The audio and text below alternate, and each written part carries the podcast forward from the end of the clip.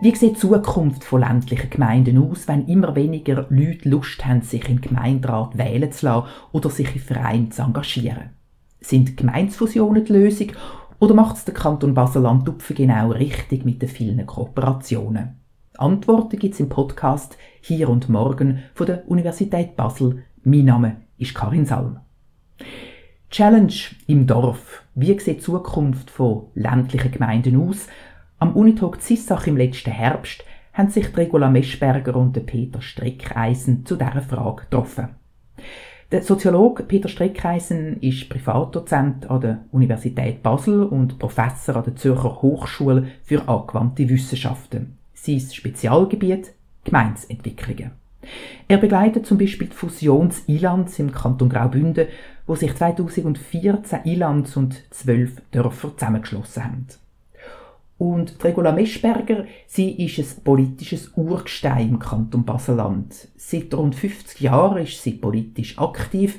Sie ist zum Beispiel 15 Jahre lang für die SP Landrätin gewesen.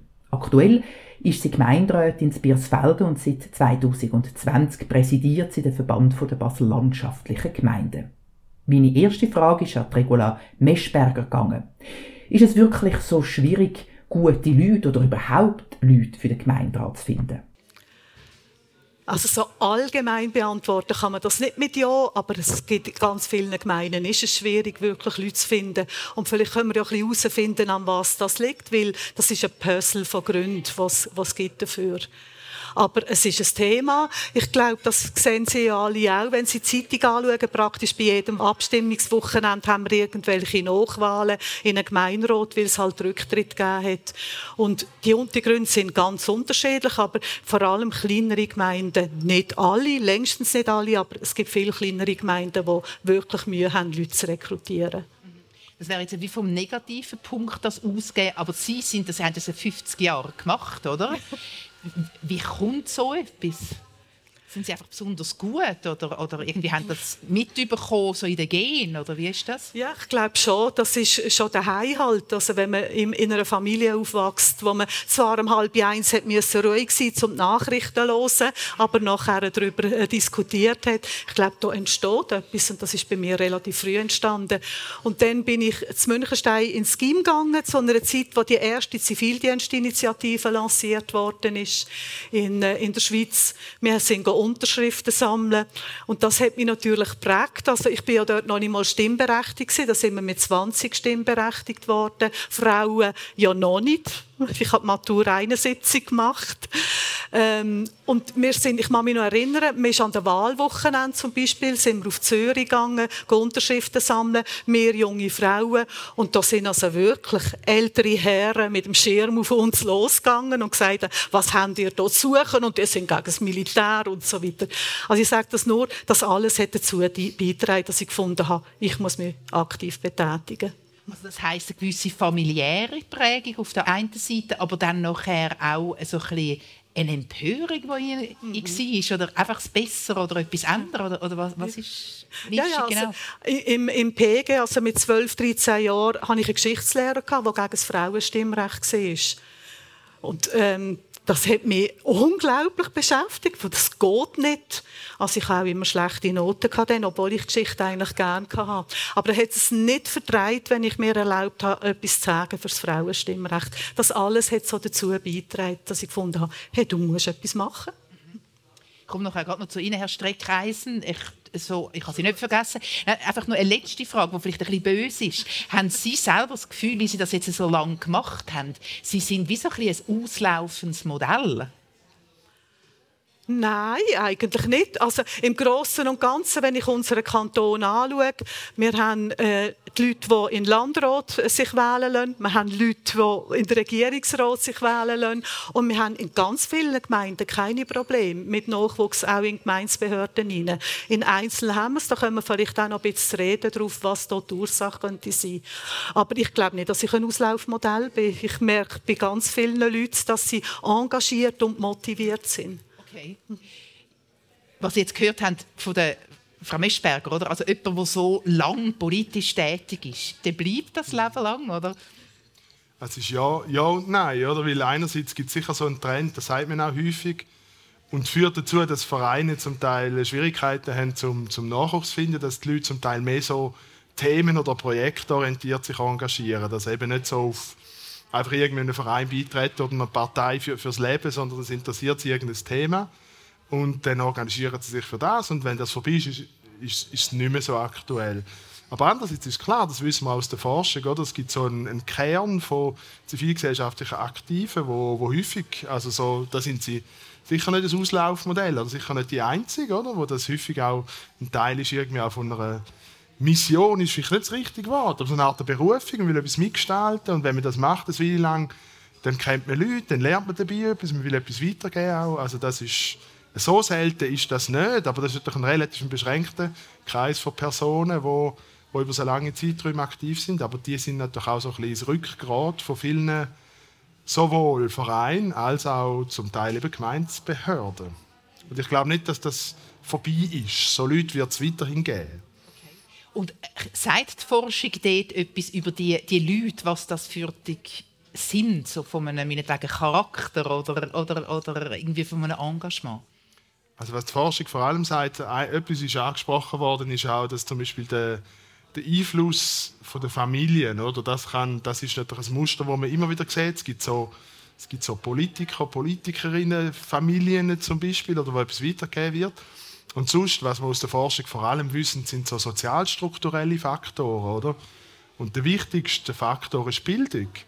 Also das Bildungsniveau in den, sowohl in den, in den Ämtern von Vereinen, Gemeinden und so weiter sind, sind Personen mit höherer Bildung sehr stark übervertreten. Und dann auch noch gewisse, gewisse Bereiche von höherer Bildung, oder? je nachdem, was jemand studiert hat zum Beispiel. Das macht noch mehr aus als Einkommen zum Beispiel. Und sehr interessant ist, was oft ein bisschen als Paradox angeschaut wird, die Leute, die sich so stark engagieren, häufig auch über längere Zeiträume, sind Leute, die auch beruflich stark engagiert sind. Oder? Und im ersten Augenblick ist es wie ein Paradox, oder? Die sind sehr stark engagiert im Beruf und dann auch sozusagen noch in zivilgesellschaftlichen Ämtern. Wie geht denn das zusammen? Aber dort gibt es eben auch Synergien dann zum Teil wieder, oder?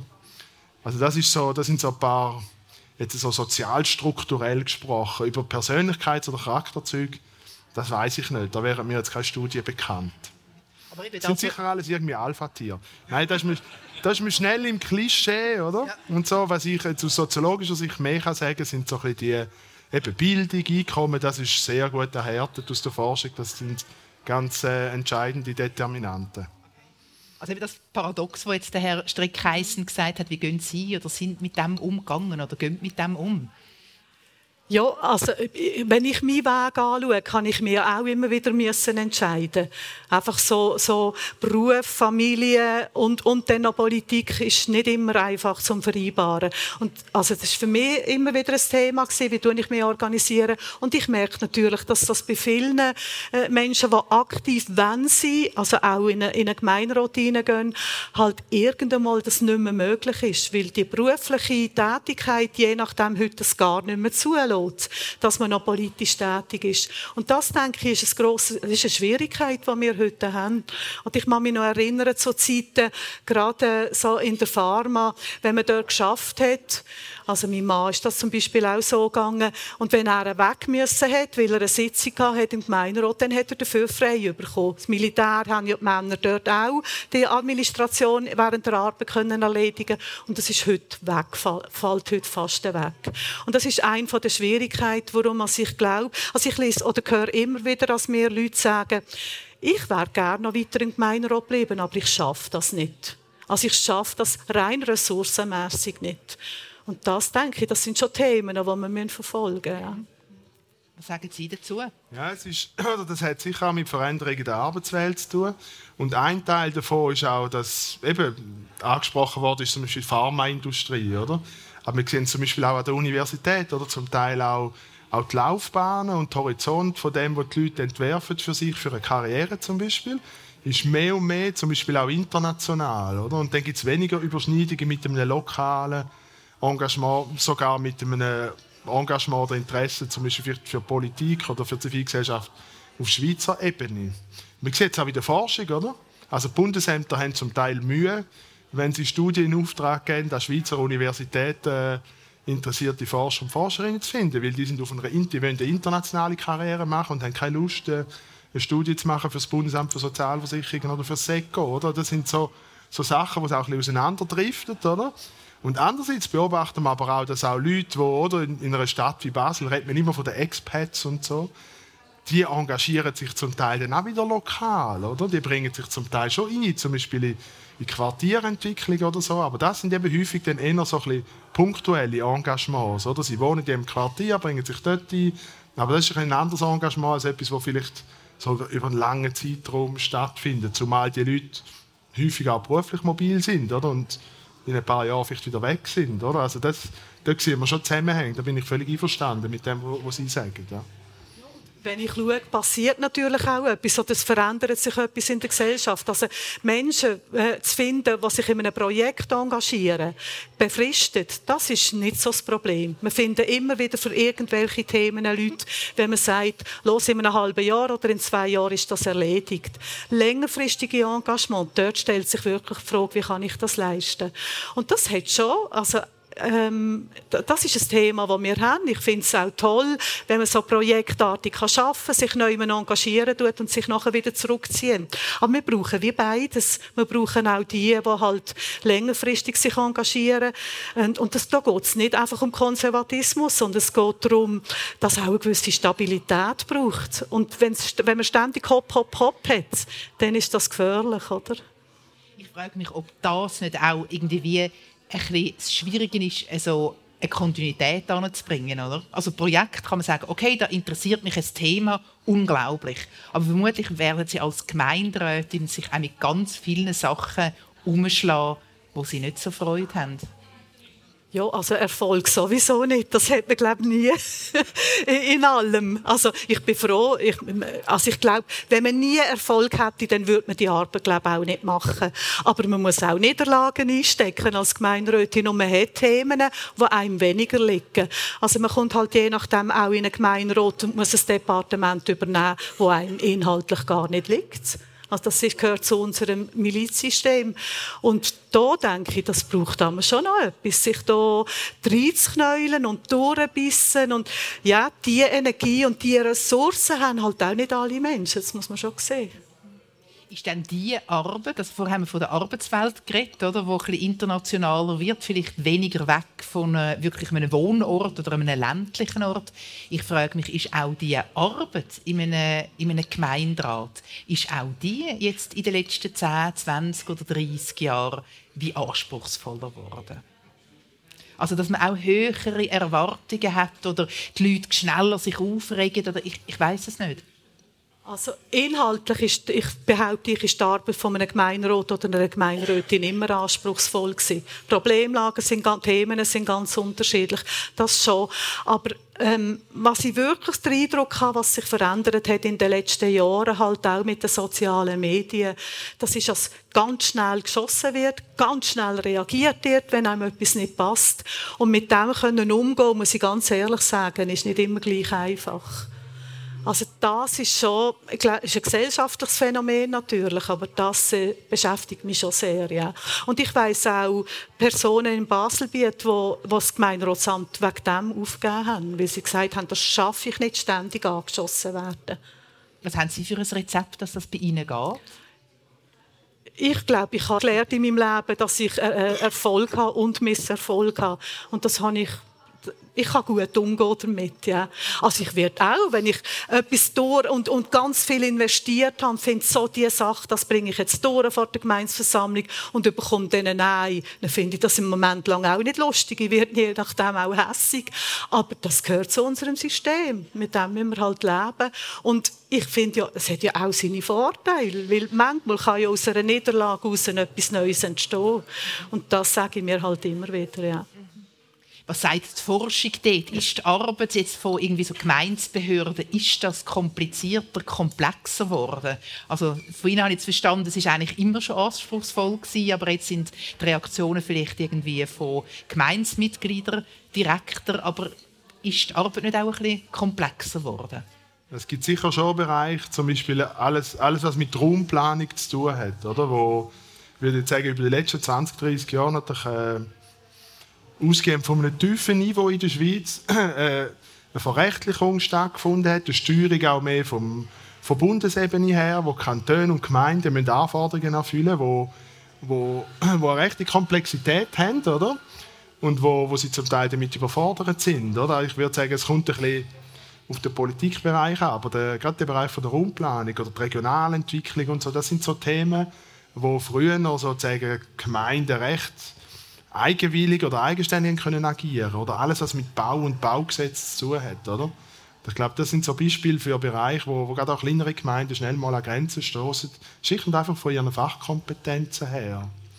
Also ich glaube, es gibt schon Beispiele, wo das komplexer geworden ist. Einfach vom, vom politischen Setting her, oder was die anderen Staatsebenen von einer Gemeinde verlangen auch.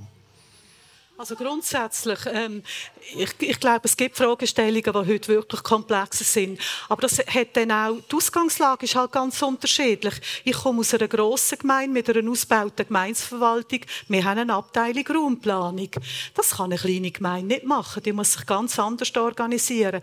Und dort von den Gemeinderätinnen und Gemeinderäten in kleinen Gemeinden wird in meinen Augen schon sehr viel verlangt, auch fachlich. Ich kann mich immer wieder auf meine Mitarbeitenden in der Verwaltung abstützen. Also, das ist ganz eine andere Ausgangslage. Aber die Fragestellungen, ähm, ich behaupte, Natürlich ist Raumplanung ein Thema für sich, weil auch ganz viel in, in Bewegung gekommen ist. Die gesetzlichen Regelungen nehmen auch ständig zu, das muss man schon sehen. Aber der Wunsch danach ist eben auch immer da. Das ist ja so ein bisschen die Diskrepanz, die wir haben. Wir finden immer, es wird alles aufgebläht, aber gleichzeitig, wenn jemand ein Problem ist, sagt man, oh, und jetzt müssen wir hier eine Regelung finden. Und das macht es ja auch kompliziert. Und was es auch schwieriger macht, ist, dass man heute halt ganz, äh, oder dass Menschen gibt, die heute Einwohnerinnen und Einwohner, die ganz schnell reagieren und sagen, und da hole ich mir jetzt einen Anwalt oder eine Anwältin. Und man kommt plötzlich in, in Fragestellungen hinein, wo man sich vorher als Gemeinderat nie hat müssen abgeben damit. Jetzt bin ich so ein bisschen am überlegen, oder? Also wenn man sagt, okay, das wird komplexer, jetzt was Raumplanungssachen, was Bauen anbelangt, glaube ich, wäre jetzt nicht richtig zu sagen, man tut das vereinfachen und gibt den Gemeinden einfach sagen, boah, das ist komplex und jetzt haben wir da irgendwie nicht wirklich, wir haben da nicht eine Gemeinsverwaltung, jetzt machen wir alles ein bisschen einfacher und Gemeinden sollen wursteln. Das kann ja auch nicht sein, oder, oder sehe ich das falsch? Sie fragen mich, ob ich das besser finde, oder? Nein, das wäre jetzt einfach noch besser. Nein, aber ob man dann vielleicht wirklich auch, das wäre durchaus eine Möglichkeit, dass man dann zu besseren Resultaten kommt, weil man dann engagierte Leute haben, die nicht aus einer Überforderung etwas machen. Das ist sehr theoretisch, aber... Nein, ich denke, das ist, das ist sehr konkret. Ich glaube, es hat... Äh die Herausforderung in der Schweiz hat damit zu tun, oder, dass, dass die Schweiz wirklich eine sehr weitgehende Gemeindeautonomie kennt. Oder? Weil so Themen wie, wie Raumplanung, Raumentwicklung ist eine Frage, sozusagen, auf welchen Ebenen wird das im Wesentlichen gesteuert. Oder? Und man könnte auch sagen, das ist mehr auf einer regionalen, auf einer kantonalen Ebene. Die Frage ist sozusagen, welche Aufgaben die Gemeinden da übernehmen sollen. Und, und die sind in der Schweiz viel größer als in anderen Ländern, aber als in anderen Ländern mit einer föderalistischen Staatsstruktur. Von dem her finde ich, ist, ist das mehr eigentlich die Frage, oder so wie das in der Schweiz ist, mit der sehr weitgehenden Autonomie, oder? Sind die Herausforderungen dann wirklich groß? Und dann hat man effektiv so ein bisschen in der kleinen Gemeinde, oder? Die Frage ist, die Frage ist, was ist eine ländliche Gemeinde? Oder jetzt Biersfelden ist. Die Frage ist, ob alle Gemeinden von, von Basel-Land ländlich sind, einfach weil sie in Basel-Land sind. Oder wenn ich zum Beispiel mit dem Projekt, das wir in Graubünden haben, dann haben wir Gemeinden vor Augen, die 100, 200 Einwohner haben, 300, 400, oder? Und dann ist eben gar keine, in dem Sinn gar keine Gemeindeverwaltung da im eigentlichen Sinn vom Wort, sondern das ist ganz minimal, oder? Und dann wird es erst recht eigentlich unmöglich, diesen Anforderungen der Raumplanung gerecht zu werden. Die Gemeinden sind eigentlich wieder darauf angewiesen, sich zusammenzuschliessen, entweder in einem Gemeindeverband, der dann so, so Fragen übernimmt, oder? Und dann heißt, dann ist es professionalisiert, dann machen es Profis und nicht mehr die gewählten Ehrenamtlichen und so, oder durch Fusionen, oder? Und dann, ich denke, das ist eine Voraussetzung dafür, um die Anforderungen an die Raumplanung wie sie heute eigentlich erwartet werden, aus verschiedenen Gründen. Oder? Man hat die Idee, man will der Zersiedelung entgegenwirken, man hat die Idee zum, zum Landschaftsschutz. Oder? Das sind alles aus meiner Sicht äh, ehrenwerte Zielsetzungen, oder? Um diesen Anforderungen gerecht werden, sind so kleine Gemeinden dann wirklich überfordert. Das ist klar. Das geht nicht mehr. Wichtig ist halt, also ich finde, ähm, wenn wir das Ganze anschauen, auch mit der sogenannten Überforderung, dass man sich halt die fachliche Hilfe holt.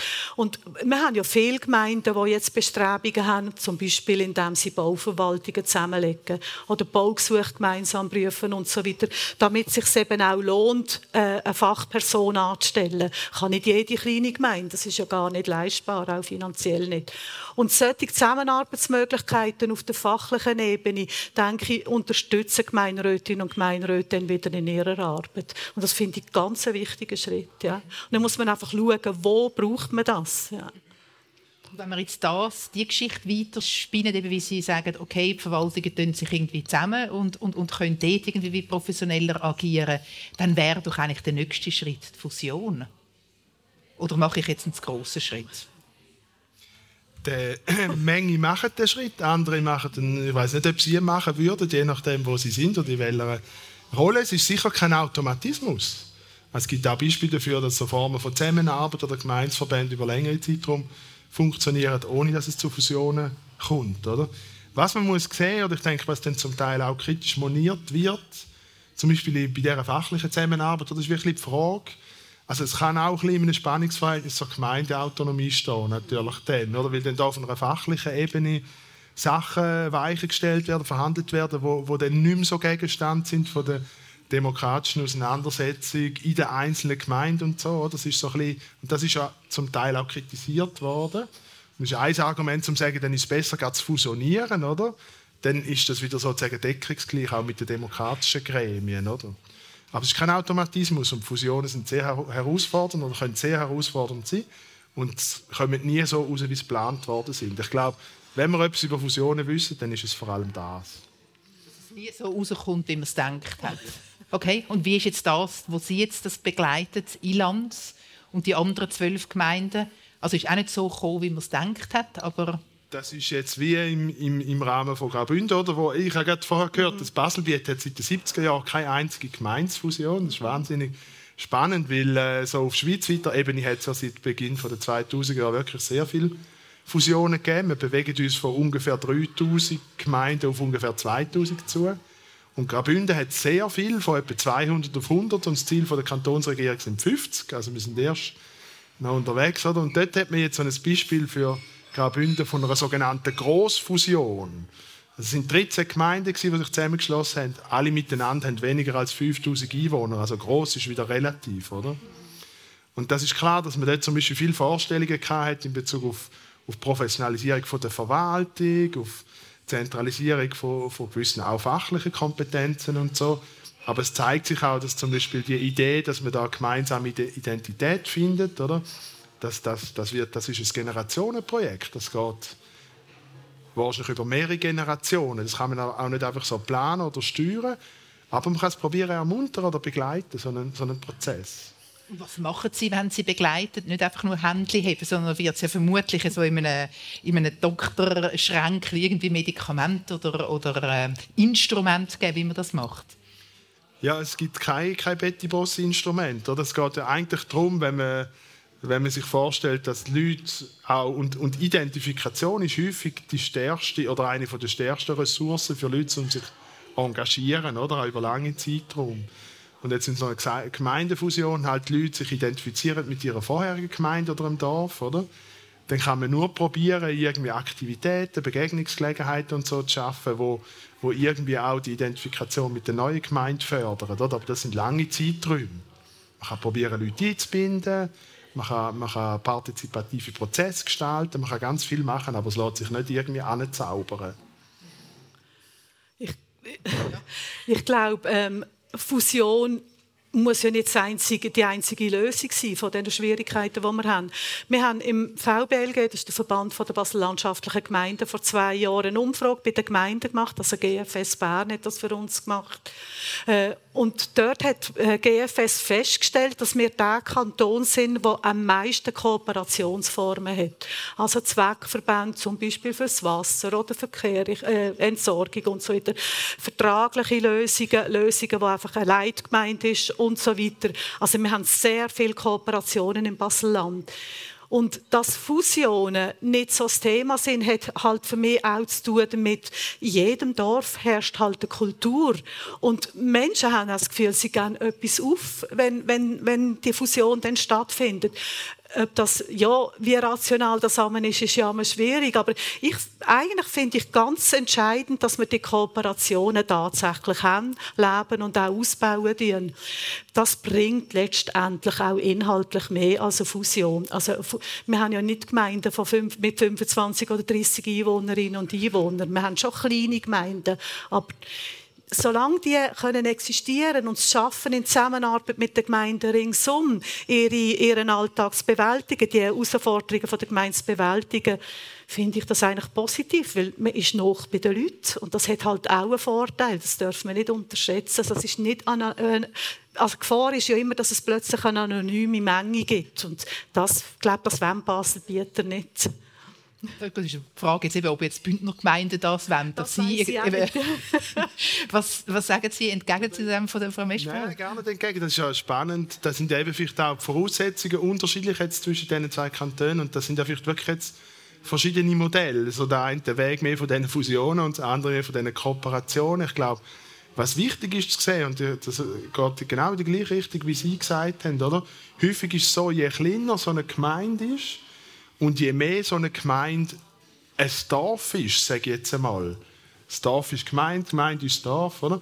Desto, grö desto größer ist meistens der Anteil von den Leuten, die dort wohnen, die relativ starke Identifikationen haben, oder? Und das ist sehr, sehr wichtig. Oder? Das sind auch Chancen dann wieder, selbst wenn es schwierig ist, zum Leute zu finden, die sich engagieren. Ich habe mal vor, vor ein paar Jahren eine Studie gemacht in Muttenz über, über das Vereinsleben, oder? Und, das ist dann, und, und die Leute, die in den Verein engagiert sind, ich weiß nicht, vielleicht sind da Leute auch von Muttens da, das ist wie, die, die sagen ja, dass Muttens ein Dorf ist, oder?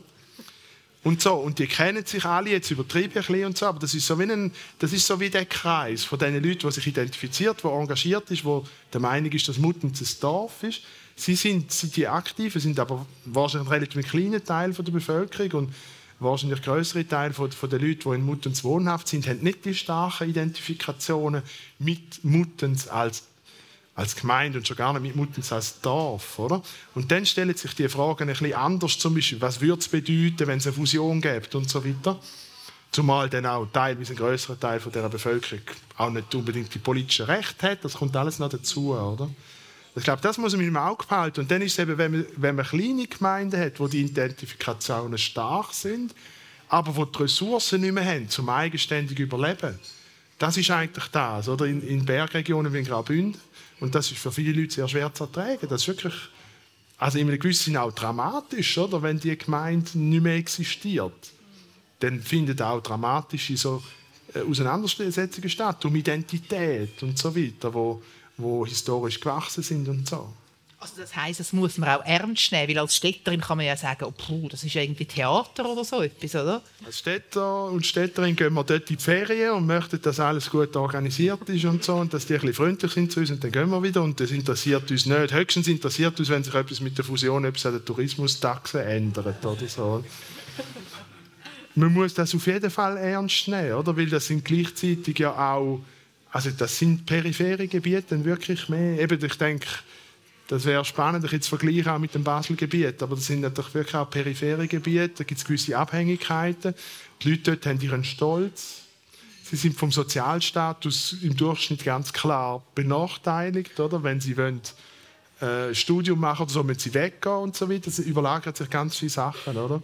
Und es würde uns genau gleich gehen, wenn wir in so einem Dorf aufgewachsen wären und die Bindungen hätten. Oder? Also von dem her finde ich, und außerdem, wenn man mit den Leuten, die dort reden, merkt man auch, dass sie genauso ihre Art und Weise haben, sich über die Städte lustig zu machen. Also das ist etwas Gegenseitiges. Also von dem her sind sie auch nicht dümmer als wir. Das kann man sicher sehen. Ja, das ist schon klar. Es ist ja darum, dass ich es selbstironisch auch gefragt habe. Von mir her, von außen sieht das aus. Ich wohne in Winterthur 114'000 und wir wachsen und wachsen und wachsen. Und dort ist immer eins Gerangel, wer dort in Stadt oder in Gemeinderat, äh, Gemeinderat darf. Ja. Können Sie aber gleich noch ein bisschen Einblick sagen jetzt eben in, die, in den Prozess von dieser Gemeinsfusion bei Ilanz. Was dort so Knackpunkte sind, ist das eine ist eben die Identität, aber rein auch, wo gibt es Schulhäuser, wo ist was, wo ist welcher Teil von einer Verwaltung, wie löst man das? Also Identität ist ein Knackpunkt. Ein anderer Punkt ist wirklich das ehrenamtliche Engagement. Das heißt, die, Grenzen die Gemeinden sind ja zum Teil an die Grenzen gestoßen, dass sie die Ämter besetzen können und das hat sie dazu gebracht, die Fusionen einzuwilligen. Gleichzeitig gibt es jetzt aber Leute, die ehrenamtlich sind und ihre Funktion nicht mehr haben, oder? Und zum Beispiel auch die Frage gestellt, ob und wie man sich von Neuem einbeziehen oder? Und dann geht es ganz klar um Auseinandersetzung, um Infrastruktur. Also es ist nie nur, eben genau, zum es ernst nehmen muss man sehen, es geht um Identität, aber es geht gleichzeitig um die Frage, wo steht das Schulhaus, wie ist der Winterdienst auf der Straße. Es sind ganz handfeste Sachen, oder? Also das, das hat all die Ebenen, die wo, wo eine Rolle spielen. Und natürlich zum Beispiel die Auseinandersetzung um den Schulstandort, oder? Die ist einfach entscheidend. Weil ob es jetzt da ein Schulhaus hat oder nicht, oder, ändert schlagartig die Entwicklungschancen von so einem relativ abgelegenen Dorf. Anders entscheidend ist zum Beispiel die Infrastruktur, äh, Telekom, digitale Netz, Internet und so. Wir wissen alle, dass mit der Digitalisierung gibt es viele Möglichkeiten. Es wird auch immer propagiert, dass die Leute auch in so peripheren Gebieten können arbeiten. Ja, in dieser, Geme Gemeinde gibt es in einem kleinen Dorf ein Architekturbüro von, von Architekten aus Zürich mit einer Architektin aus Basel, die die Teilhälfte der Woche dort arbeitet und die andere Hälfte ist dort. Das funktioniert nur in einem Dorf, das wirklich digital sehr gut erschlossen ist. Sonst sind die Chancen einfach nicht da und sind bei weitem nicht alle Dörfer so, so gut erschlossen. Oder?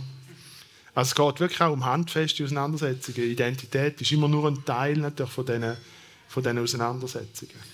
Und eben die Standortqualität natürlich von einem Dorf, wie Sie sagen, mit dem Schulhaus. Wir haben in Baselbiet mehrere Kreisschulen, also Gemeinden, die sich zusammen hier haben und Primarschule führen. Das ist bei uns Gemeinshoheit. Ähm, und dann überlegen sich die Gemeinden halt, wie machen wir das jetzt? Oder? Tun wir zum Beispiel die Unterstufen, also Kindergarten, erste, zweite Klasse im Dorf lassen, und nachher gehen sie erst, wenn sie älter sind, in die Nachbargemeinde. Und äh, das, finde ich, ist ja auch eine Stärke, Lösungen zu finden, die für diesen Ort oder für diese Gemeinde dort wirklich stimmen und die Bevölkerung auch dahinter steht. Wenn wir jetzt bei dieser Fusion bleiben oder, und sagen, 86 Gemeinden hat es im Kanton Basel-Land seit Ewigkeiten keine Fusion, oder, wo sie irgendwie so riesige Augen machen und, und staunen. Ähm, wenn wir jetzt Prognosen machen und sagen, Basel-Land anschauen, sagen wir bis 2050, wird es dort Fusionen geben? Ich schließe nicht aus, dass es vereinzelt Fusionen gibt, aber das wird keine große Bewegung werden. Das glaube ich nicht. Einfach weil Zusammenarbeit eben in verschiedensten Formen von Kooperationen, die funktioniert eben. Und dann, warum soll man fusionieren? Ich meine, hat, irgendwann habe ich gehört, mit Fusionieren könnte man Geld sparen. Das weiß man heute, dass das nicht stimmt. Oder? Das ist kein Argument. Und warum soll ich denn fusionieren, wenn ich sonst in einer Form mit dieser Gemeinde zusammenarbeiten kann und in der anderen Form mit dieser Gemeinde zusammenarbeiten kann? Wie es ist so die absolute Notwendigkeit für Fusionen bei uns im Kanton Kanton ist nicht vorhanden. die infrastrukturellen Sachen und die sozioökonomischen Sachen. Oder? Ich meine, das Baselbiet ist Teil von der Metropolregion Basel. Mhm. Das ist kein Vergleich mit, mit, mit dem Wallis oder mit Graubünden ja. oder, oder mit Uri. Oder? So, das heißt, es gibt zwar die Gemeinden mit dörflichem Charakter und ich bin manchmal auch überrascht, dass man das Gefühl hat, wie weit weg man jetzt ist oder in einer anderen Welt oder auch in so in so gewissen Tälern oder so. Aber man ist trotzdem sehr nah oder? An, der, an der Stadt Basel mit allem, was dazugehört. Verkehr, Arbeitsplatzmöglichkeiten, Universität und so weiter. Das, das ist sozusagen das Dorf, oder? Ist Teil von dem urbanen Raum, mhm, oder? Genau. Nur wenn du im Dorf bist, siehst du das nicht. Das macht auch den Charme aus, oder? Ich meine, das ist von dem her ist das schon, schon ein, ein anderes Paar Schuhe. Und ich glaube, das erklärt schon zu einem guten Teil auch, warum es jetzt da nicht die Fusion oder Fusionswelle gibt. Das ist sicher, es gibt immer einen Teil Strategien, oder? Gemeinden können sich so oder so entscheiden. Mhm. Aber die strukturellen Rahmenbedingungen, die sind natürlich schon sehr entscheidend, oder? Und die sind da natürlich ganz anders als in Graubünden oder im Wallis. Okay, aber das würde dann wie heißen, dass Gemeinden im Kanton Basel-Land nicht wirklich so ländlich sind, sondern nur so tun, weil sie immer Basel noch im Rücken haben. Es kommt eben darauf an, welche Gemeinde. Ja? Das kommt eben darauf an, welche Gemeinde. Ich kenne das Baselbiet nicht so wahnsinnig gut, aber Das ist so eine Heterogenität, ja. oder? Ich habe vorher ein bisschen über Muttens geschmunzelt, ja, aber das ist ja nur, ich meine, da gibt es viele Gemeinden, oder, die wirklich den ländlichen Charakter haben. Es langt ja dort hinzugehen, das Ortsbild anzuschauen, schauen, wie, oder, das ist, aber das schließt nicht aus. Ein grosser Teil von den Leuten arbeitet zu Basel in der Stadt und so. Das ist das. Aber die Ortschaften haben den ländlichen Charakter aufrechterhalten und pflegen den, oder? Ja. ja. Wir haben noch andere Zentren, nicht nur Basel. Wir haben auch Liestl und Sissach. Das, sind ja, das dürfen wir nicht unterschätzen. Außerkantonalen. Also einfach zum sagen, oder ist eine Stadt mit zweieinhalbtausend Einwohnern. Im Vergleich dazu ist Sissach oder Liestl ja relativ groß. Das sind ja fast schon Großstädte. Ja. Sie sind unterbrochen worden vorher. Nein, das ist, ich finde das noch wichtig in unserem Kanton zu sehen. Natürlich, vor allem der untere Kantonsteil ist sehr baselorientiert. Und auch wenn ich oben wohne, in einer ländlichen Gemeinde und will studieren, muss ich schauen, wo gehe ich hin, oder? Und die Infrastruktur, auch verkehrsmässig, nicht ganz überall, aber ist eigentlich grundsätzlich gut. Und das macht schon etwas aus. Und wir haben die regionalen Zentren, eben wie zum Beispiel Sissach oder Gelterkinden oder Liestl, die haben eben auch eine Funktion. Funktion. Und die übernehmen auch verkehrstechnisch eine wichtige Funktion, aber auch sonst inhaltlich. Und darum denke ich, man kann wirklich nicht ähm, das Engadin mit uns, mit dem Oberbaselbiet vergleichen. Ja, das ist interessant, eben, dass wirklich jeder Kanton und auch jede Region in einem Kanton auch anders aussieht, nehme ich an. Genau, und gleichzeitig ist es spannend, oder, wie fest dass in unseren Köpfen drin ist, mit Stadt und Land, wie selbstverständlich wir oder, das auch irgendwie so als als Begriff verwendet. Ja, da gibt es sogar Kantone, die sich so nennen. Oder? Und das, das ist eben auch ein Teil von der Realität. Und natürlich ist die Realität viel komplexer. Aber die Unterscheidung von Stadt und Land gibt irgendwie auch Sinn.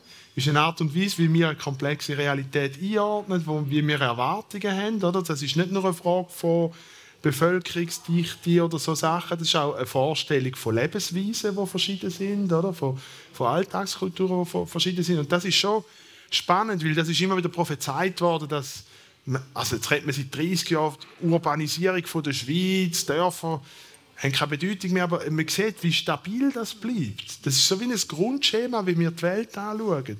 Und, wir, und solange wir das Grundschema im Kopf haben, wird es immer Dörfer geben.